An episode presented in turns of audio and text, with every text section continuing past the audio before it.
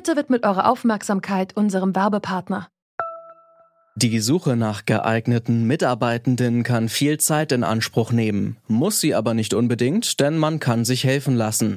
Zum Beispiel mit den Premium-Stellenanzeigen von Indeed, denn damit wird eure Stellenanzeige in der Suche sichtbarer und Bewerberinnen und Bewerber werden schneller auf euch aufmerksam. Indeed schenkt euch jetzt 75 Euro Startguthaben für eure Premium-Stellenanzeigen.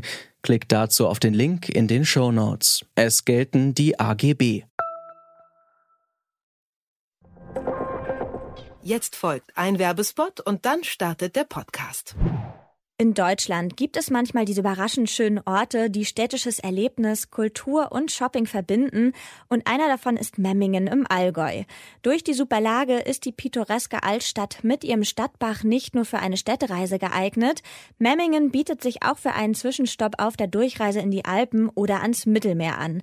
Kräfte auftanken, erholen und genießen geht in Memmingen zum Beispiel bei einer der verschiedenen Stadtführungen. Und an so einer Führung könnt ihr kostenlos teilnehmen. Einfach dem Link in den Show Notes dieser Episode folgen und als Code zurück zum Thema eingeben. Beschränkungen müssen verhältnismäßig sein und dürfen nur so lange erfolgen, wie sie zur Pandemiebekämpfung nötig sind. Und vor diesem Hintergrund hat der Senat heute beschrieben, was wir als 2G-Option umsetzen wollen.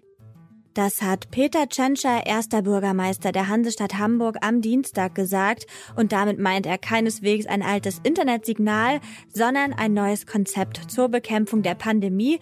Ab Samstag gilt in Hamburg die sogenannte 2G-Regel. Und wir fragen uns deshalb heute, wie sinnvoll ist sie? Es ist Freitag, der 27. August 2021. Mein Name ist Tina Küchmeister. Hi!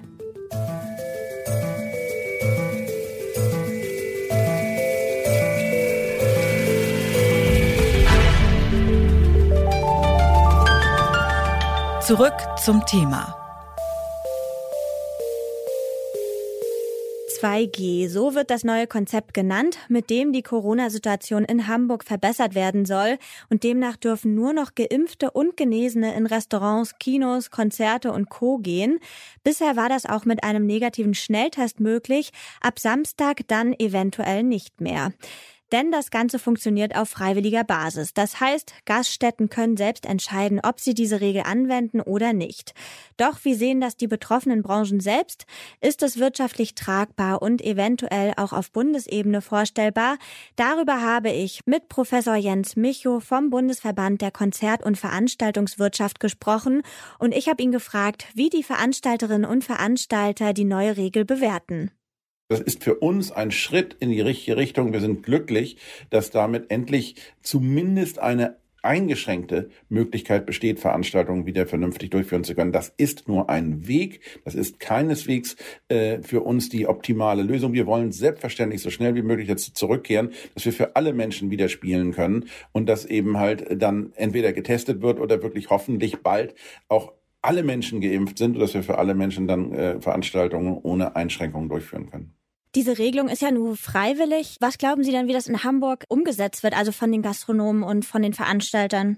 Für uns wirklich ist es eine Option, die wir wahrnehmen können, äh, nicht wahrnehmen müssen. Es gibt auch durchaus Veranstaltungsunternehmen, die sagen, nö, wir machen das weiter äh, mit äh, Abschrankungen und mit, mit Kapazitätseinschränkungen. Aus diesem Grunde ist das für uns eine, ein, ein Weg in die richtige Richtung. Nochmals, keiner möge glauben, dass wir glücklich sind auf zurzeit wohl roundabout 40 Prozent unseres Publikums zu verzichten, denn äh, wir wollen so schnell wie möglich wieder allen Menschen die Möglichkeit geben, zu unseren Konzerten zu kommen. Aber äh, es ist zunächst einmal offenbar der einzige Weg, wie es überhaupt mal wieder anlaufen kann. Und es ist ja nur so, dass eigentlich ja wieder dann mehr Besucherinnen und Kunden kommen könnten, weil es eben diese Abstandsregeln nicht gibt in dieser 2G-Variante. Verstehe ich das richtig? Also äh, das ist führt dazu, dass sie also zumindest die Möglichkeit haben. Denn sie jedes Konzert ist ja zunächst erstmal ein ein Gamble, ist ein, eine eine Spekulation, äh, dass ich äh, die Kosten, die ich in eine Veranstaltung investiere, durch hinreichend viele Besucher, die Karten kaufen beziehungsweise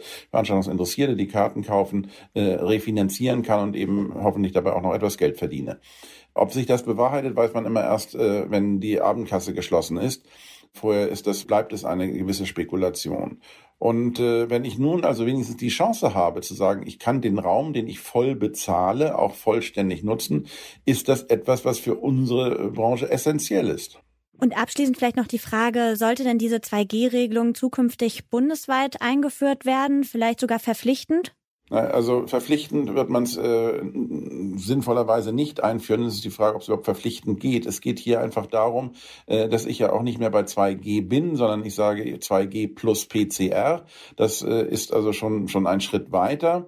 Und äh, wir fordern in der Tat, dass äh, dieses 2G plus PCR schnellstens unverzüglich bundesweit umgesetzt werden muss. Unter anderem für die Veranstaltungsbranche ist die neue Regel also eine Chance. Doch ist 2G auch aus epidemiologischer Sicht sinnvoll oder braucht es andere Maßnahmen? Till Koch ist Facharzt für Innere Medizin am Universitätsklinikum Hamburg-Eppendorf und er kann einschätzen, ob die 2G-Regel jetzt wirklich sinnvoller ist als die aktuelle bundesweite 3G-Regelung. Auf Ihre Frage jetzt nach 2G oder 3G finde ich immer, das ist, ob man das eine jetzt einfühlt oder das andere, ist so ein bisschen eine politische Entscheidung letztlich, weil da nicht nur medizinische ähm, Parameter sozusagen einfließen. Man kann aber aus infektiologischer Sicht eindeutig sagen, dass äh, eine geimpfte Person deutlich weniger wahrscheinlich andere ansteckt als eine ungeimpfte Person, die getestet wurde. Und auf der anderen Seite muss man sagen, diese Tests sind ähm, sehr gut. Ich bin eigentlich ein Fan von diesen Schnelltests, aber sie sind vor allem gut, wenn Leute Symptome haben. Mm, dann sind sie sehr gut darin, äh, valide auszusagen, ob jemand SARS-CoV-2-Infektion hat oder nicht. Und bei Leuten, die asymptomatisch sind, ist es aber nicht ganz so. Da sind die leider nicht, haben die nicht ganz so eine hohe Sensitivität, diese Tests.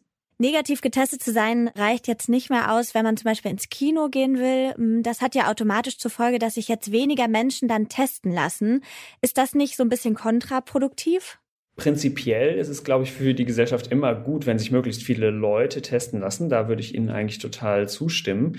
Ich glaube, es ist insofern konsequent, dass jetzt für ungeimpfte ein negativer Test alleine nicht mehr reicht, weil diese Schnelltests ähm, eigentlich nie dafür geeignet waren, ein sogenanntes Passporting zu machen. Also die sind nicht äh, sehr gut darin, wenn ich keine Symptome habe, mir individuell mit der höchstmöglichen Sicherheit zu sagen, ob ich mit SARS-CoV-2 infiziert bin oder nicht. Also das ist nicht der Grund, warum ich die Schnelltests so gut finde, sondern warum ich die gut finde, ist, dass man die als Public Health Maßnahme einsetzen kann und dass es da in mehreren Studien gibt, die eindeutig gezeigt haben, dass die helfen können, bei hohen Inzidenzwerten die Inzidenzzahlen tatsächlich zu drücken, wenn sie regelmäßig eingesetzt werden. Aber ich glaube, es ist von Anfang an ein bisschen missverstanden worden, dass sie sozusagen für dieses Passporting, also quasi für die Einlasskontrolle benutzt wurden und das äh, können sie leider nicht so gut leisten, muss man sagen. Ne? Wie ist das, wenn jetzt die Zahlen sich äh, ja äh, stark erhöhen?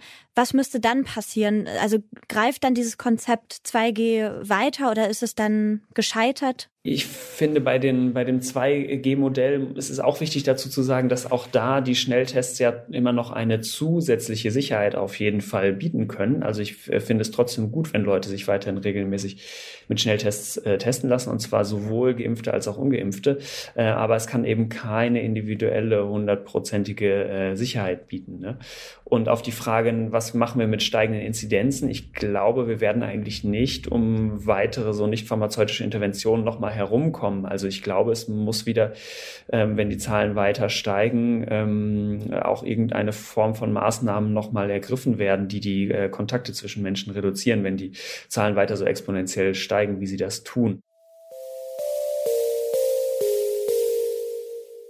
Für die betroffenen Branchen, vor allem die Veranstaltungsbranche, kann die Regelung ein erster Schritt zurück zur Normalität sein.